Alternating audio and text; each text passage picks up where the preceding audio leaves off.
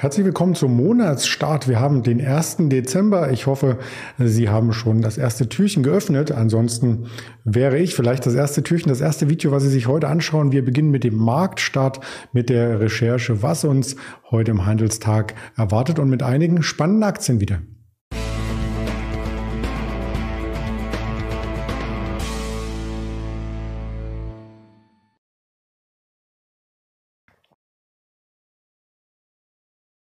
Ich darf mich kurz vorstellen, mein Name ist Andreas Bernstein von Traders Media GmbH und ich führe durch das Programm auf dem Kanal der LS Exchange mit äh, diesen äh, Themen. Der DAX arbeitet an einer Bodenbildung, wie weit die fortgeschritten ist und ob es überhaupt schon eine ist. Das möchten wir gleich hier erläutern und wir schauen auch ganz weit weg nach Japan zum Nikkei, denn der hatte ja dafür gesorgt, dass wir gestern vorbörslich sehr, sehr schwach waren, aber davon ähm, können wir uns ein Stück weit entfernen. Die Software Softbank ist dabei aber im Fokus der Anleger. Die Amazon, die Alibaba schauen wir uns an zum Dezemberstart und auch eine Moderna. Da gab es nämlich gestern News. Das Ganze wird hier noch einmal angereichert mit einem Interview mit dem Händler Pion gegen 11 Uhr auf dem Kanal der LS Exchange. Da freue ich mich schon sehr drauf. Und wir sind mittendrin in der DAX-Begutachtung gestern ein Minus. Aber das war weitaus schlimmer, denn vorbörslich, man sieht es hier noch im Chartbild von gestern verankert, waren wir unter der 15.000, konnten uns im Xetra-Verlauf darüber stabilisieren im Tief. Dann noch einmal die 15.000 und 15 Punkte. Aber von diesem Tief aus hat sich der Markt über die Mittagszeit nach oben gearbeitet und dann auch in diese Kurslücke hinein. Man sieht hier den Schlusskurs vom Montagabend war das 346, aber der Schlusskurs Xetra war ja nur um die 15.280 verankert. Und das war auch der Hochpunkt dann am Nachmittag. Also ganz genau die Kurslücke geschlossen. Dann ging es wieder nach unten. Und warum ging es noch einmal zurück? Nun, zum einen Moderna komme ich gleich dazu und zum anderen Jerome Paul hatte gestern eine Rede gehalten um 16 Uhr unserer Zeit und sagte, ja, die Inflation ist hoch, aber nein, an der Zinspolitik ändert er nichts. Und einige Marktteilnehmer hatten erwartet, dass man hier vielleicht im Umfeld von Corona, von steigenden Inzidenzen global ein wenig gegensteuert seitens der Notenbank und dann von dort auch weitere Liquidität zur Verfügung stellt oder zumindest die Liquidität hochhält. Also dieses Tapering war ein Thema und vielleicht könnte das dann etwas äh, zurückgeschraubt werden. So war zumindest ähm, die Annahme am Markt, im Markt und ja, das hat den ähm, Markt enttäuscht, dass Jerome Paul das eben nicht gesagt hat. Die kleine Enttäuschung ist aber heute Morgen äh, verflogen, wenn wir uns den DAX anschauen. Und das möchte ich jetzt äh, genau tun. Sind wir nämlich höher. Also diese 15.100 als Schlusskurs Xetra, die kann man jetzt wieder vergessen beim aktuellen Blick. Wir waren im Tief jetzt zur Eröffnung 15.205 und gestern schon nachbörslich bei der 15.165. Also insofern sehr stabil der Markt. 73 äh, Punkte Aufschlag zu gestern zu den Schlusskursen in der Nachbörse und 139 Punkte Aufschlag oder fast ein Prozent auf den Xetra Schlusskurs äh, von gestern. Das einmal im Live-Blick Rückblick hier und dann gehen wir wieder in die Präsentation rein, um das große Bild uns anzuschauen. Und tatsächlich, wir sprachen gestern Morgen darüber, ob wir uns an der 15.000er Marke fangen könnten, ob es hier eine Bodenbildung geben kann und tatsächlich, wir waren auch da, 15.015, nicht ganz an der runden Marke, aber das ist hier auch nicht geschehen. Mitte September sind wir auch kurz davor abgebremst, Mitte Juli übrigens auch. Nur einmal im Oktober waren wir etwas tiefer an der 14.800er Region, genau genommen 14.818 im Xetra-Markt. Und das war dann auch das Tief aus äh, dem Mai. Aber soweit ist der Markt nicht gerutscht. Also diese zwei Unterstützungen, die kann man sich gedanklich merken. 15.000er Bereich und 14.818, 820 dieser Bereich. Nun der Markt äh, scheint also wieder nach oben zu schauen. Aktuell sind wir dann sehr, sehr nah an den gestrigen Höchstkursen und damit auch an ähm, ja, einem Aufschwung, der stattfinden kann. Eine Umkehrformation könnte sich dann herausbilden, wenn wir tatsächlich hier außerhalb der gestrigen Kerze schließen, also über der 15.280. Das Sentiment ist äh, sehr, sehr stark gedreht. Noch vor zwei Wochen sprachen wir über eine 86 hier bei 4 in Creed. Ähm, der wird von CNN erhoben, ein Index, der das Sentiment der Marktteilnehmer widerspiegelt und 86 war dann schon eine extreme Gier und jetzt sind wir nah am Quadranten zu extremer Angst. Und wenn man sich zurückerinnert, wir kamen ja von einer 23, als der DAX unter 15.000 stand im Oktober und sind dann einmal komplett hier durchmarschiert bis zur 86, jetzt wieder zurück. Also das könnte dann auch ein Indiz dafür sein, dass wir schon wieder in einer Bodenbildung sind und dass dieses Pendel wieder zur anderen Seite hin ausschlägt und vielleicht dann auch der Index wieder nach oben laufen kann. Wir haben einen neuen Monat, neues Kapital steht bereit und das sind auch immer so Themen, äh, wo Marktteilnehmer schauen, ob man da auf eine solche Welle aufspringen kann.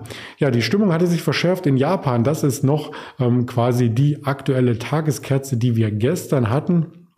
Also 30.11., wenn man sich heute 1.12. anschaut, gab es schon Erholung. Also der japanische Index, der Nikkei, der war heute im Plus, gestern ganz stark im Minus, deswegen auch der DAX vorbörslich gestern unter der 15.000, weil eben dort ein erster ähm, Corona-Fall mit äh, dieser neuen Corona-Variante Omikron ähm, hier vermeldet wurde und das Land sich sozusagen abschottet. Also da ist die Angst hoch und ja, ob die Angst begründet ist, das ist natürlich nochmal eine andere Frage. Heute geht es in die andere Richtung, weil viele Impfhersteller natürlich genau danach forschen. Und wenn man sich in Japan einzelne Titel anschaut, und da haben wir uns aus dem japanischen Index einmal die Softbank herausgegriffen, weil sie öfters hier auch als Anlegerliebling bezeichnet im Gespräch war, so sieht man, dass die Aktie sich mit diesem Abschwung nahe den Jahrestiefs, und das müssten sogar mehr Jahrestiefs sein, nähert.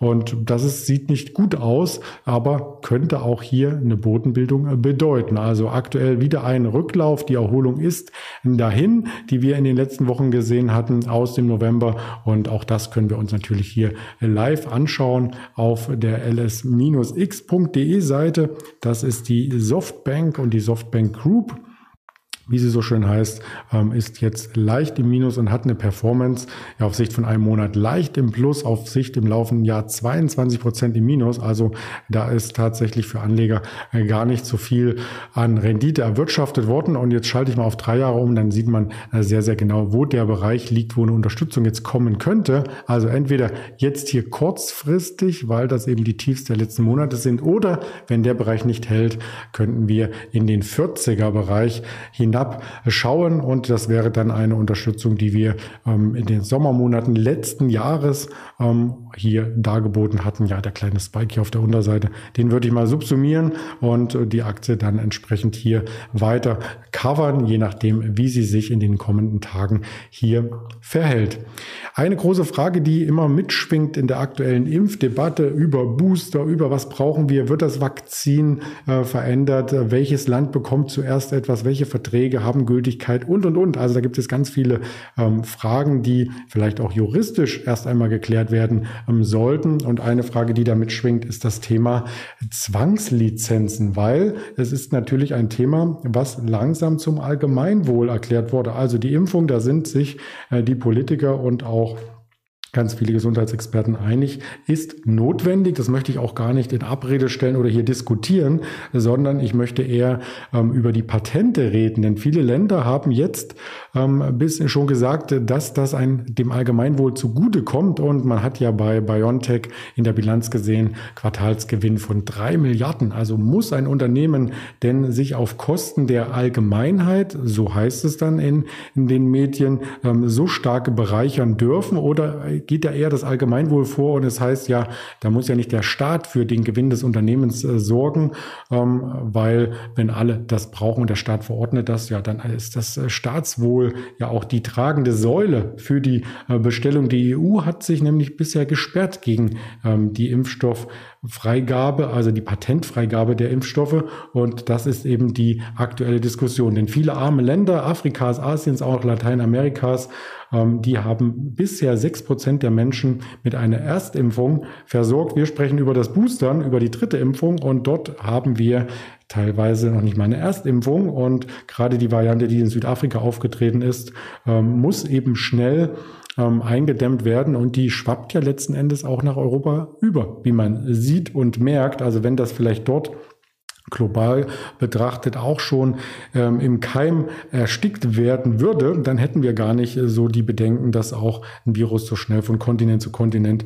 ähm, überspringt. Also viele Länder fordern vor der, vorantreibend von Indien und Südafrika ausgehend, dass die Patente für die Covid-Impfstoffe einfach freigegeben werden, damit dann nicht nur die Firmen, die sie quasi erfunden haben, also eine BioNTech, eine Moderna als Beispiel, äh, sie nutzen, vertreiben und daran verdienen können, sondern ähm, dass auch andere Unternehmen dann mit diesem freien Code die Herstellung ankurbeln können. Und dann geht es eben äh, sehr, sehr ähm, schnell weiter. Kritiker argumentieren, und das ist natürlich auch noch eine Sache, die man mit beachten sollte, dass wenn ein Patent freigegeben wird, dass es natürlich auch leicht verändert werden kann. Also das heißt, ähm, Thema Copyright, jeder kennt es vielleicht von irgendeiner Messe, Elektronikmesse, dass es dann einen Anbieter gibt, den man vorher noch nie kannte, vielleicht aus äh, China, die ein Gerät täuschend ähnlich herstellen, dann heißt es halt nur ähnlich, dann ist es nicht die äh, Bosch äh, Bohrmaschine, sondern dann ist es die Huayacochan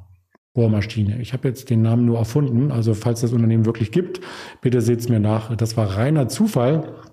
Und genau vor sowas haben die Kritiker eben Angst. Und sie sagen auch, das ist eine Art Entmündigung von unternehmerischem Eigentum, weil letzten Endes die Forschungsarbeit und der Unternehmergeist, der fließt ja in das Produkt ein. Und wenn dann BioNTech oder Moderna es schaffen, so ein solches Produkt auf den Markt zu bringen, dann ist es sehr erfolgreich und es ist extrem erfolgreich. Und ja, es braucht jeder, aber sie waren nun mal diejenigen, die es ähm, zuerst gemacht haben. Es wäre so ähnlich, als wenn man vielleicht, das sagen die Kritiker, ähm, hier Facebook zum Allgemeingut erklären würde weil über drei Milliarden auf der Welt äh, Facebook oder WhatsApp äh, nutzen, dass dann auf einmal es heißt, ähm, ja, das gehört nicht mehr Meta, ähm, dem Unternehmen, wie es jetzt heißt, oder Facebook, dem Universum an, dieses Tool, sondern das ist ein frei zugängliches Open Source Tool, was jeder ähm, nutzen und weiterentwickeln kann. Also so äh, mit kann man es vielleicht vergleichen und verstehen, so habe ich es mir zumindest ergründet. Was heißt das für die Impfhersteller? Na klar, äh, da geht's an die Margen, da geht's an die Gewinne und die sind dann rückläufig, insbesondere hier die Moderna, die gestern im Minus war, konnte einen Teil wieder aufholen, zwischenzeitlich 5, 6 Prozent im Minus. Die Aktie hat sich von diesem Tief aus Mitte November aber auch schon stark erholt. Also eine kleine Konsolidierung in dem Bereich ist auf alle Fälle technisch sehr, sehr gesund. Ansonsten würde ich gern nochmal auf die Konsumdienstleister schauen, denn der Weihnachtsschwung, der dürfte jetzt beginnen. Und wie man hier an dieser Grafik, an dieser Illustration sieht, viele nutzen dann einfach die Online-Medien, das Telefon zum Bestellen, um nicht in die Läden gehen zu müssen. Und vielleicht dürfen sie auch nicht in die Läden. Rheinland-Pfalz hat ja schon eine Ausgehsperre für die Nicht-Geimpften äh, verhängt. Also Supermarkt ist noch möglich und wahrscheinlich auch Behörden und die Arbeit.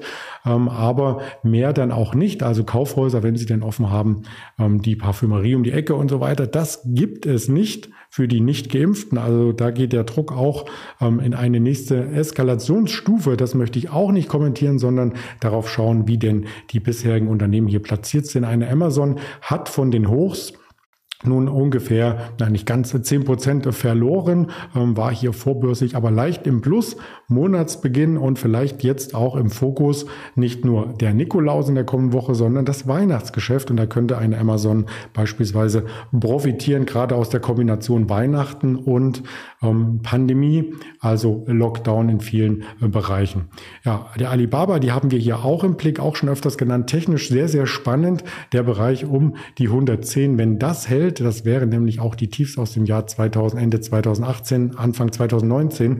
Dann wäre das eine gute Bodenbildung. Wenn nicht, ja, dann wären die nächsten Kurse erst unter, unter 100 angesiedelt. Also nochmal ein Abschwung technisch möglich von 15 Prozent oder eben jetzt sollte die Aktie drehen. Also nicht jetzt in dieser Minute, sondern technisch einfach in diesem Bereich 114, 113, weil das die Tiefs sind. Also sehr, sehr spannend, was sich hier tut. Und Alibaba hat natürlich noch andere Sorgen außer das Weihnachtsgeschäft, nämlich politisch politische Themen, aber die haben wir zuhauf schon in dieser Sendung auf diesem Kanal besprochen. Was gibt es heute noch zu besprechen? Die Wirtschaftsdaten selbstverständlich, die Einzelhandelsumsätze bei äh, Deutschland, in Deutschland, äh, die sind ein bisschen langsamer gewesen als noch im Vormonat. Also ähm, da gibt es einen leichten Abschwung zum Vorjahr insbesondere. Da ist der Abschwung klar zu erkennen und die wichtigste Zahl dürfte heute sein 14.15 Uhr.